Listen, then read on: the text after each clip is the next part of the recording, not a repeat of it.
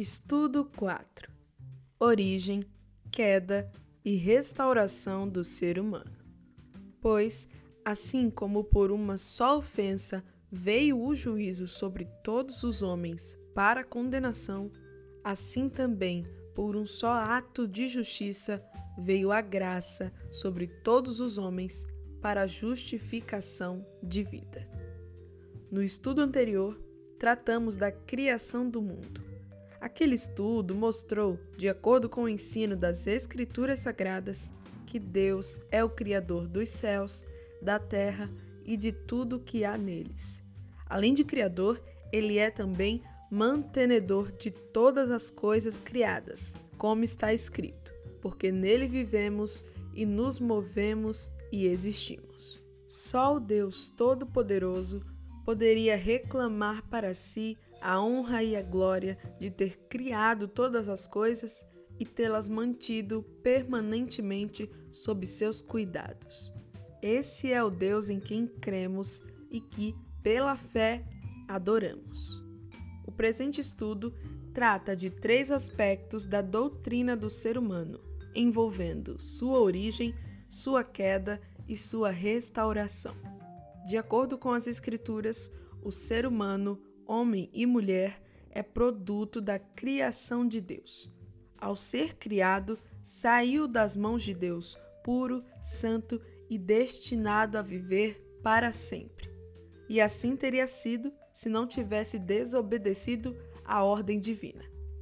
Agora, na condição de pecador, necessitaria de alguém que o redimisse dos seus pecados remir e salvar os que, pelo pecado, se afastaram de Deus foi a missão de Jesus Cristo na terra. E isto foi feito cabalmente, verificando a doutrina na palavra de Deus. Como cristãos, aceitamos a Bíblia Sagrada como a palavra de Deus. Nela, vamos encontrar todas as informações de caráter religioso em que se baseia a fé cristã. No que se refere à origem do ser humano, como já dissemos, as Escrituras estão cheias de ensinamentos que apontam para Deus como o Criador, não só dos humanos, mas de todos os demais seres viventes. O presente estudo tem como propósito resumir a história do ser humano, começando com a sua origem, passando pelo ato de desobediência que o levou a pecar, até a sua restauração através do sacrifício de Jesus Cristo. O que a Bíblia diz sobre a origem do ser humano? A Bíblia Sagrada ensina categoricamente que o ser humano é obra das mãos de Deus. Os capítulos 1 e 2 de Gênesis, que narram a criação, mostram com clareza e concisão que Adão e Eva foram criados por Deus e deram origem à humanidade inteira. De um só, Deus fez toda a raça humana para habitar sobre toda a face da terra. A criação do ser humano foi um ato consciente de Deus e não um processo evolutivo da natureza. Partiu de um prévio planejamento da triunidade. No sexto dia, Deus disse: Façamos o homem a nossa imagem, conforme a nossa semelhança. Nesta frase, o verbo e o sujeito, conforme já aprendemos, estão no plural, o que é uma evidência da atuação da triunidade. O final desse versículo mostra que a triunidade delimitou o projeto dessa criação e declarou quais seriam suas características e seus propósitos. O primeiro capítulo de Gênesis revela o propósito da criação do ser humano. Nesse texto, Deus declara que o ser humano deveria ser fecundo, multiplicar-se e dominar sobre as demais criaturas. Deus também lhe deu algumas funções, como cultivar a terra, cuidar do jardim e nomear os animais. Para mostrar o valor que atribui ao ser humano, Deus lhe concedeu a capacidade de governar a terra. Ele ocupa uma posição privilegiada e isso implica responsabilidade sobre as demais obras de Deus. No segundo capítulo de Gênesis, a Bíblia esclarece alguns detalhes da constituição do ser humano. Diz o texto: Deus formou o homem do pó da terra e soprou em suas narinas o fôlego de vida. E o homem se tornou um ser vivente. A criação do homem foi especial e sem precedentes. O verbo formou faz lembrar o oleiro criando uma obra de arte com suas mãos habilidosas. Já o verbo soprou indica um sopro caloroso, pessoal, com a proximidade do contato face a face de um beijo. Formar do pó foi um passo enorme, mas o pó estava longe de ser um homem. Com seu sopro, Deus comunicou sua própria vida àquela massa sem vida. O nome do primeiro homem foi Adão, que, no hebraico, faz parte de um jogo de palavras cujo significado é tirado da terra. Como vimos, ele foi criado a partir do pó da terra. Além de relatar a criação do homem, o capítulo 2 de Gênesis também relata a criação da mulher. Segundo esse texto, ela foi criada após o homem, mas tem as mesmas características inerentes a ele. Logo, tem o mesmo valor e posição perante Deus. Eva também foi feita a partir de material pré-existente, a costela do homem, e formada por Deus. O que tornou Adão e Eva seres viventes foi o fôlego de vida, entregue através do sopro divino. É somente Deus quem concede a vida ao ser humano. Outra característica do ser humano é ser imagem e semelhança de Deus. Estas palavras são as traduções para as palavras hebraicas Tesselém e Demute, que significam imagem moldada e similaridade, respectivamente. Com isso, entendemos que o homem herdou de Deus não a aparência física, mas as facetas de sua personalidade e cognição, ou seja, pensamentos, emoções e arbítrio. Além disso, foi dotado de natureza espiritual para conhecer a Deus e adorá-lo. A criação do homem difere de todo o restante, pois ele é obra das mãos de Deus e possui capacidade para ter um relacionamento com o seu Criador. O que a Bíblia diz sobre a queda do ser humano? Acabamos de estudar sobre a criação do ser humano. Agora, trataremos de um capítulo triste na história destes que foram criados por Deus para viverem eternamente. Nossa tendência é tratar a queda dos primeiros seres humanos como uma questão de pouca importância histórica ou teológica. Entretanto, as principais doutrinas da Bíblia estão diretamente relacionadas ao evento da queda. Por isso, aproveitemos o presente estudo para conhecer e recordar o que a Bíblia diz sobre a queda do ser humano, assim como os efeitos que esta produziu. O capítulo 3 de Gênesis descreve as circunstâncias em que tudo isso aconteceu. Tudo começou com um disfarce e uma mentira. O vilão nesse episódio foi o diabo, que, usando uma serpente como instrumento, dirigiu-se à mulher perguntando: É assim que Deus disse: Não comereis de toda árvore do jardim? Aqui cabe uma pergunta: Todas as árvores foram proibidas? Não, apenas uma. Dessa maneira, o diabo foi o primeiro a distorcer as palavras do Senhor. A mulher reagiu, corrigindo a distorção. Do fruto das árvores do jardim podemos comer, mas do fruto da árvore que está no meio do jardim, disse Deus: dele não comereis, nem nele tocareis, para que não morrais. Eva levou tão a sério a ordem de Deus a ponto de aumentar-lhe mais rigor: nem tocareis nele. Distorcer as palavras de Deus é uma das coisas que o diabo tem feito desde o princípio do mundo. Consciente ou inconscientemente, muitas lideranças religiosas do nosso tempo estão agindo assim, liberando o que a Bíblia proibiu e proibindo o que a Bíblia não proibiu. Numa atitude irônica e desrespeitosa, o diabo afirmou: Certamente não morrereis. E acrescentou: Porque Deus sabe que no dia em que dele comerdes, se vos abrirão os olhos, e, como Deus, sereis conhecedores do bem e do mal. Mentir é sempre um ato detestável, pois a mentira é um pecado cuja origem é o diabo, que mente desde o princípio. Ele é o pai da mentira. No Éden, Satanás não agiu diferente, mentiu. Infelizmente, apesar de falsa e mentirosa, a palavra dele foi acatada e obedecida. Em seguida, a mulher, vendo que aquela árvore era boa para se comer e agradável aos olhos, e árvore desejável para dar entendimento, tomou do fruto e comeu, e deu também ao marido, que estava com ela, e ele comeu.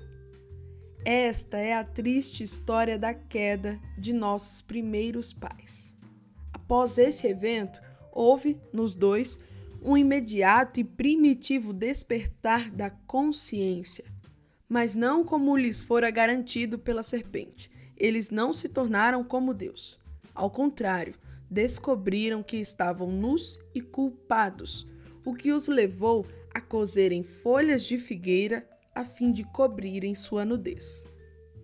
Depois que Adão e Eva pecaram, Deus lhes deu a oportunidade para se explicarem e se defenderem, mesmo sabendo que ambos haviam se rebelado contra ele.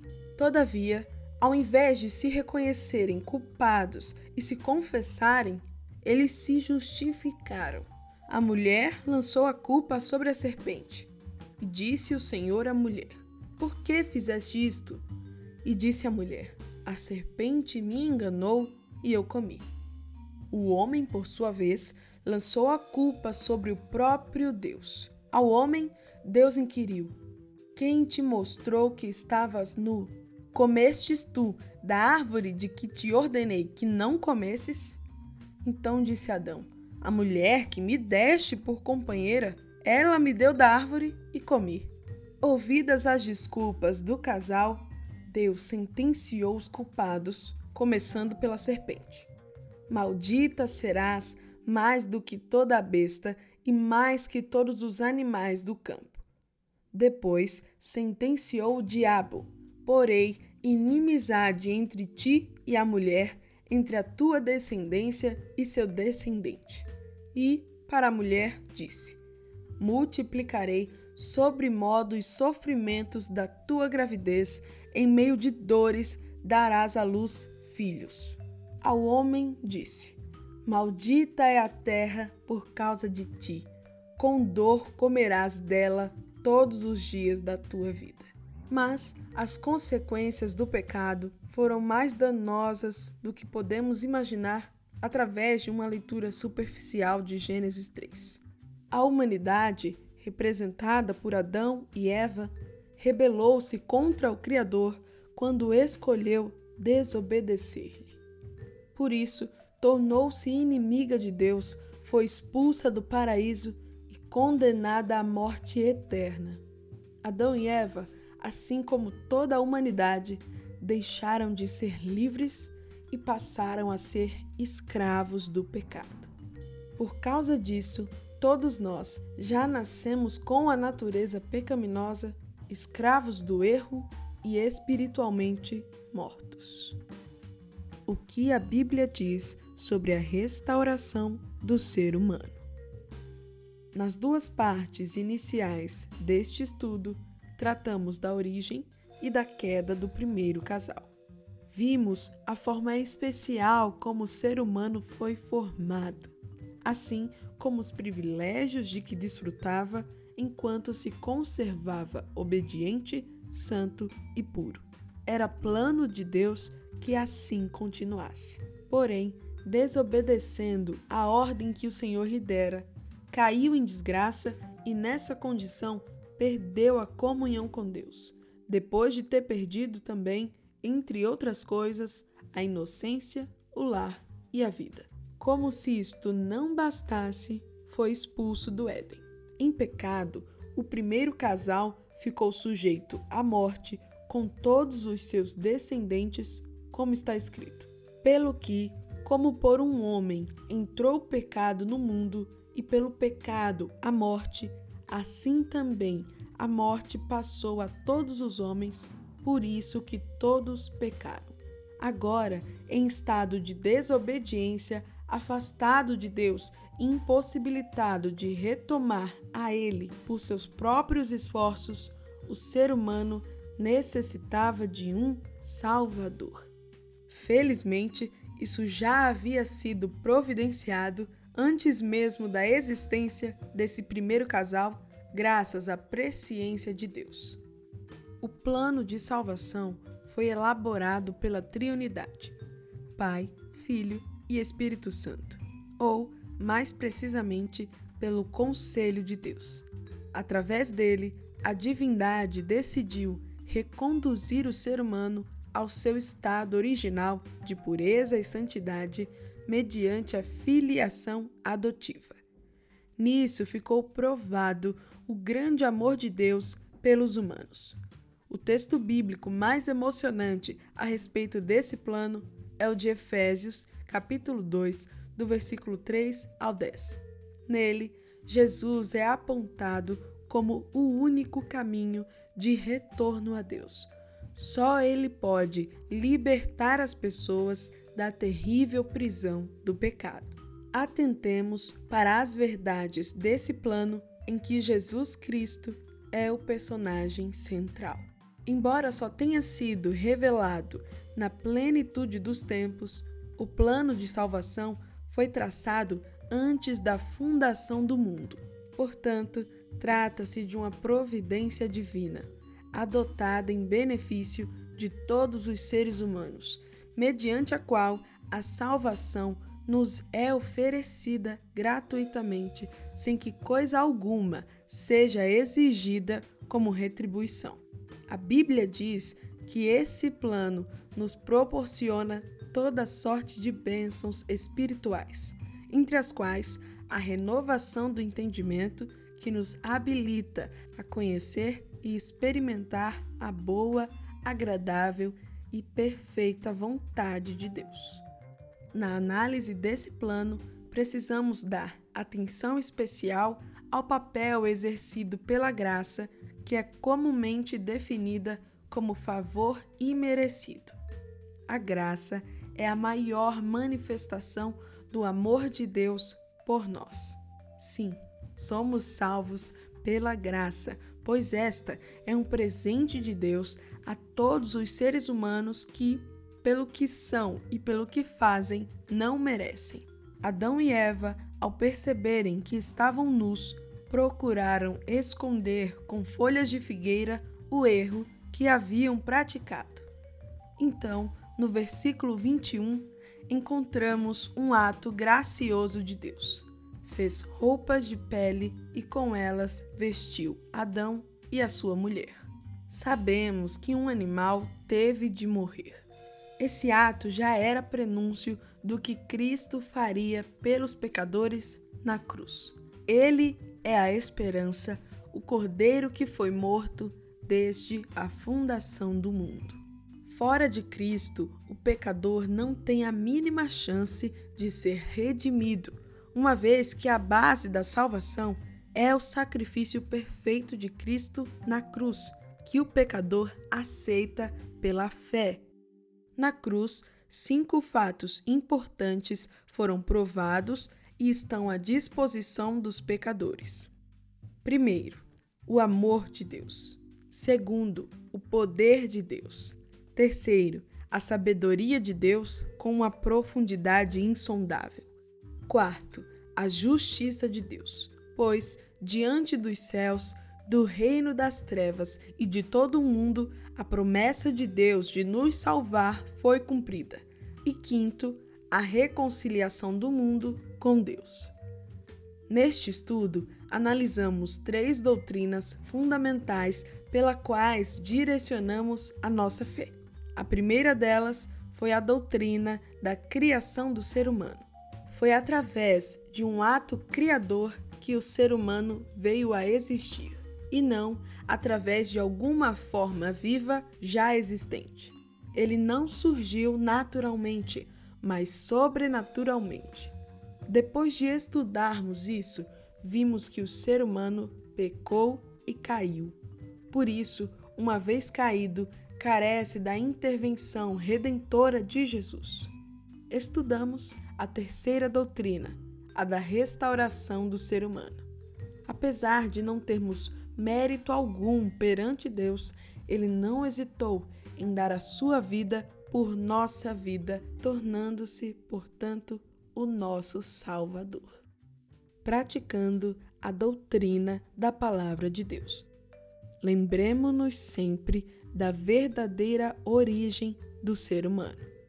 Precisamos reler e refletir cada vez mais sobre o que está escrito nas Escrituras a respeito da origem divina do ser humano.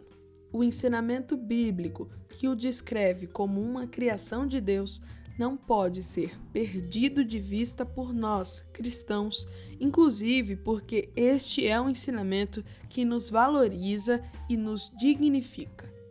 A teoria segundo a qual o ser humano é produto da evolução há muito vem sendo contestada, inclusive nos meios científicos. Muitos cientistas de alto gabarito acreditam que há um Deus Criador por meio de quem todas as coisas foram feitas. Não somos produtos de nenhum processo evolutivo, somos criação de Deus, assim como todos os demais seres que povoam os céus, a terra, o ar e os mares.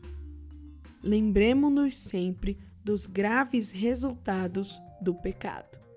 Precisamos manter sempre em nossa lembrança as consequências do pecado para que não nos enganemos. O pecado escraviza, gera desconforto, insegurança, medo, sofrimento e morte. Por isso, devemos tratá-lo com seriedade. Não podemos brincar com o pecado. Foi em consequência dele que perdemos a nossa comunhão com Deus.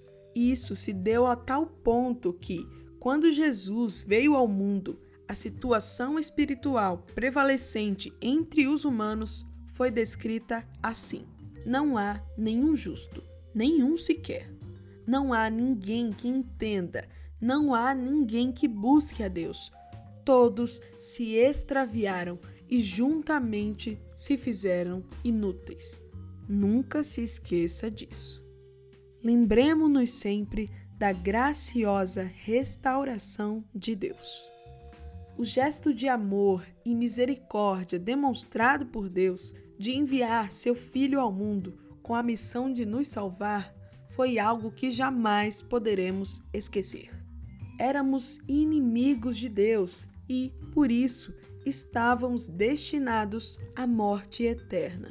Foi graças ao sacrifício de Jesus Cristo que fomos restaurados e reconduzidos à nossa condição original de filhos de Deus e herdeiros de suas promessas. Agora, com o apóstolo Pedro, podemos exclamar: Bendito seja o Deus e Pai de nosso Senhor Jesus Cristo, que, segundo a sua grande misericórdia, nos gerou de novo para uma viva esperança. Conclusão: No presente estudo, procuramos mostrar pelas Escrituras que o ser humano é produto da criação de Deus. Tratamos da ruína que lhe sobreveio depois que caiu em pecado e da maneira como o pecado contagiou todo o restante da humanidade. Tratamos também do amor de Deus que enviou o seu Filho Jesus Cristo ao mundo para salvar os que nele crerem, como está escrito porque Deus amou ao mundo de tal maneira que deu o seu Filho unigênito para que todo o que nele crê não pereça, mas tenha a vida eterna. No texto seguinte, estudaremos a respeito de Jesus Cristo, Salvador e Mediador da humanidade. Nesse estudo, aprenderemos como e por meio de quem Deus proveu a salvação para os seres humanos. Adiantamos que a salvação humana constitui a maior prova do amor de Deus pelas pessoas. Sem esta providência, toda a humanidade estaria irremediavelmente perdida, já que, por seus próprios esforços, jamais poderia ser salva. Isto nos lembra a importância desse assunto, razão pela qual recomendamos ao leitor que o estude com carinho para que possa tirar dele o melhor proveito possível. Debatendo a doutrina da palavra de Deus. Leia Gênesis capítulo 5, do versículo 1 ao 2. Com base nesse texto, responda: Como surgiu o ser humano? Comente. A Bíblia dá base para se afirmar que o homem e a mulher são frutos de um processo evolutivo? O que você diria a quem lhe perguntasse a respeito? Leia Gênesis capítulo 1, versículo 28, capítulo 2, versículo 15 e versículo 19 ao 20. Após criar Adão e Eva, que ordem lhes deu Deus? Uma vez que o ser humano tem domínio sobre os animais, pode usar de tal autoridade abusivamente? Qual deve ser a nossa postura nesse sentido? Cite exemplos práticos. Leia Gênesis 1, versículo 27. Com base nesse texto, responda: Que importante característica distingue o ser humano dos animais? Se somos imagem e semelhança de Deus, dotados de natureza espiritual para conhecê-lo, de que modo podemos ter um relacionamento íntimo com o nosso Criador? O que você tem feito nesse sentido? Leia Gênesis 3, versículo 1. Sobre a queda do ser humano, responda: Como agiu Satanás para enganar a mulher? Será que o diabo continua a enganar as pessoas hoje em dia? Como ele faz isso? Comente. Leia Gênesis 3, versículo 6 e versículo 14 ao 24.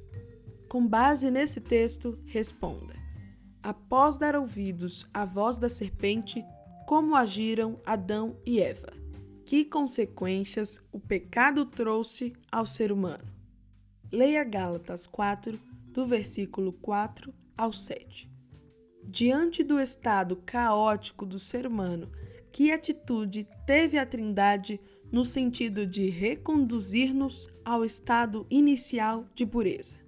Porque Jesus é o personagem central do plano de redenção. Fora dele, há outro caminho de retorno a Deus? Leia João 3, versículo 16 e 1 Pedro 1, versículo 3. Que grande atitude e sentimento demonstrou Deus pelo ser humano no ato de redimi-lo. Ao considerar o sacrifício de Jesus na cruz, que sentimento devemos nutrir uns pelos outros?